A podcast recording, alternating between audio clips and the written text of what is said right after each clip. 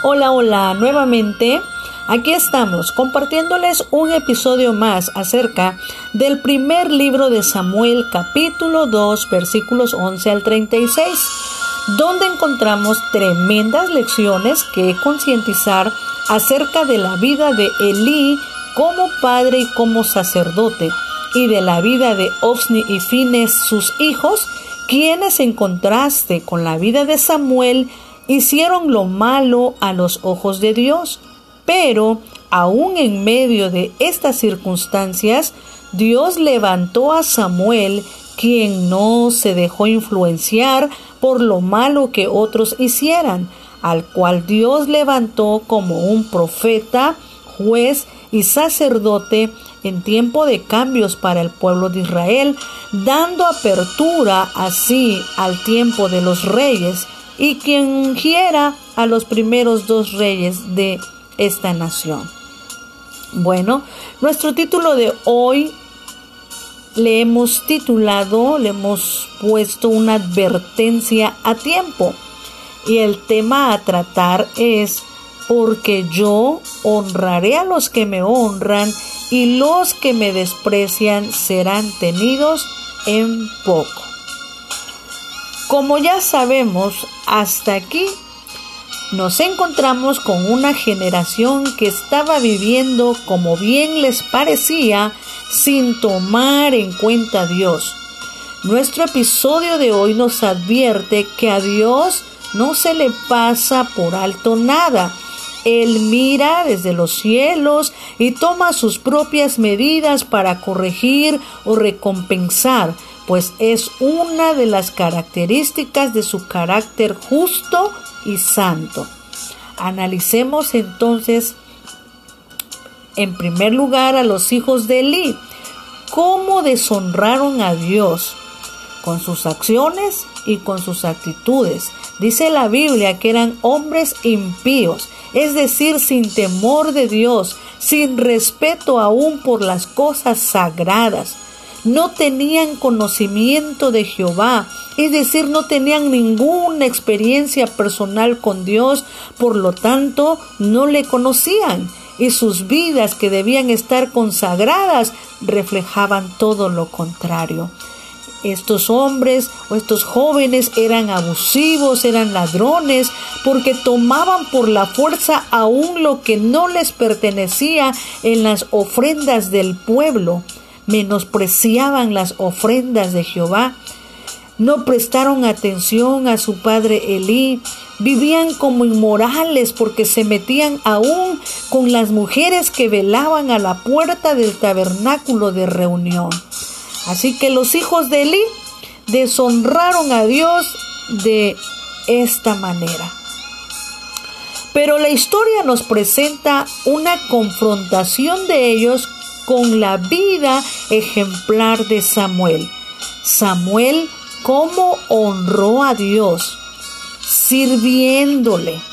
Pues dice claramente la palabra que ministraba en la presencia de Jehová, estaba a la disposición de él, su tiempo era para Dios.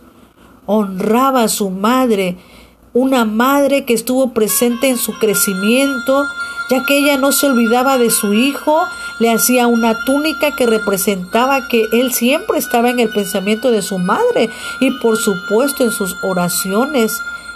Y de esta manera dice la palabra de Dios que él crecía delante de Jehová. Es decir, cada vez iba teniendo Samuel sus propias experiencias con Dios que le hacían crecer en su servicio y dedicación a Dios siendo ejemplo y un ejemplo notable para otros. Dice la escritura que él era acepto delante de Dios y de los hombres. Significa entonces que sí se puede ser un ejemplo aun donde otros sean mala influencia. Quien decide honrar a Dios puede hacerlo. Así que Samuel de esta manera nos enseña cómo honrar a Dios. Ahora bien, este mismo capítulo nos da un segundo ejemplo de deshonrar a Dios. Y lo vemos en el sacerdote Elí, cómo deshonró a Dios Elí. Dice la Biblia que Elí era ya grande de edad, pero los años no son los que cambian, sino las experiencias. Encontramos que Elí, como padre, dice la escritura que oía todo lo que sus hijos hacían con el pueblo y con las ofrendas dedicadas a Jehová, y de cómo dormían con las mujeres que velaban a la puerta del tabernáculo.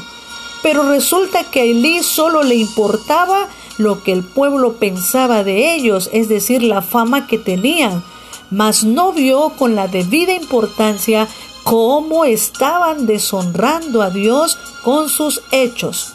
Y aquí una amonestación para los padres, pues la palabra de Dios enseña a instruir a los hijos desde pequeños en el temor a Dios, para que sepan cómo honrar a Dios y sean felices pues es gran responsabilidad de los padres saber orientar a los hijos en todo tiempo, pues si ellos son felices, lo serán los padres, pero también si son infelices, también sufrirán los padres. Así que Elí, como padre, deshonró a Dios. Y como sacerdote, también deshonró a Dios no le puso un alto a sus hijos que practicaban el sacerdocio con todo y sus malas obras, cuando él tenía el deber de hacerlo. Por lo tanto,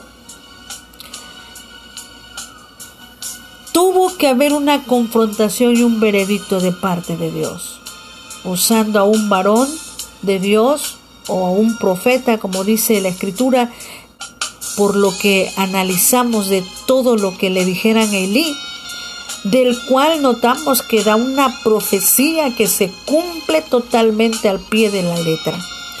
Y en esta profecía dos cosas son confrontadas, los deberes de Elí como sacerdote y los deberes de Elí como padre. Aquel profeta le dijo, yo no me manifesté yo desde el principio, porque habéis hollado mis sacrificios y mis ofrendas, porque has honrado más a tus hijos que a mí, engordándoos con lo mejor de las ofrendas del pueblo de Israel. Así que mis amados hermanos, Dios no pasa por alto si le deshonramos o le deshonramos si le honramos o le deshonramos. Estamos en el papel, estemos en el papel que estemos, siempre debemos tomar en cuenta que nuestras acciones y actitudes son pasadas por la balanza de nuestro Dios. Este mensaje profético trajo una tremenda consecuencia de disciplina para toda la casa de Eli. El sacerdocio les fue quitado ya no habría ancianos en su familia porque iban a morir jóvenes. Y quien quedara de toda la familia sería para vergüenza, es decir, para dolor o sufrimiento. Y finalmente vemos esta profecía cumplida 50 años más tarde cuando Abiatar, el último que quedaba de la línea de Elí, fue echado del sacerdocio como cumplimiento de lo dicho por el profeta. Esto lo encontramos más adelante en el capítulo en el primer libro de Reyes, capítulo 2, versículo 27. Y Obsni y Fines morirían el mismo día. Algo que aprender es que nadie es indispensable el profeta le dijo, yo me suscitaré un sacerdote que haga conforme a mi corazón y mi alma. Y dicho y hecho, ya Samuel estaba sirviendo y creciendo conforme al corazón y alma de Jehová, a quien vemos recompensado haciéndole Dios sacerdote, juez y profeta. Mis amados amigos, mi amada audiencia, nos resta honrar a Dios en nuestra vida siempre, andando en obediencia, cumpliendo con nuestros deberes y privilegios en nuestra familia, en el trabajo y donde nos movamos, dando testimonio de una vida transformada antes que a ti mismo, antes que a tu familia, antes que todo y todos, nuestra prioridad y deber es honrar a Dios. delante de Dios, sacerdotes y no sacerdotes, si no estamos honrando a Dios, también es para nosotros la advertencia. Recordemos, nadie es indispensable. No tomes en poco el consejo de Dios. Segunda de Timoteo 3, 16 y 17 dice, Toda la escritura es inspirada por Dios y útil para enseñar, para redarguir, para corregir, para instruir en justicia, a fin de que el hombre de Dios sea enteramente perfecto, preparado para toda buena obra. Y Jesús dijo, no penséis que he venido para abrogar la ley o los profetas. No he venido para abrogarla, sino para cumplir, porque de cierto os digo que hasta que pasen el cielo y la tierra, ni una jota ni una tilde pasará de la ley hasta que todo se haya cumplido. Esto lo dijo en Mateo capítulo 5 versículos 17 y 18. Y también dijo Jesús en Mateo 24, 35, el cielo y la tierra pasarán, pero mis palabras no pasarán. Oremos a Dios.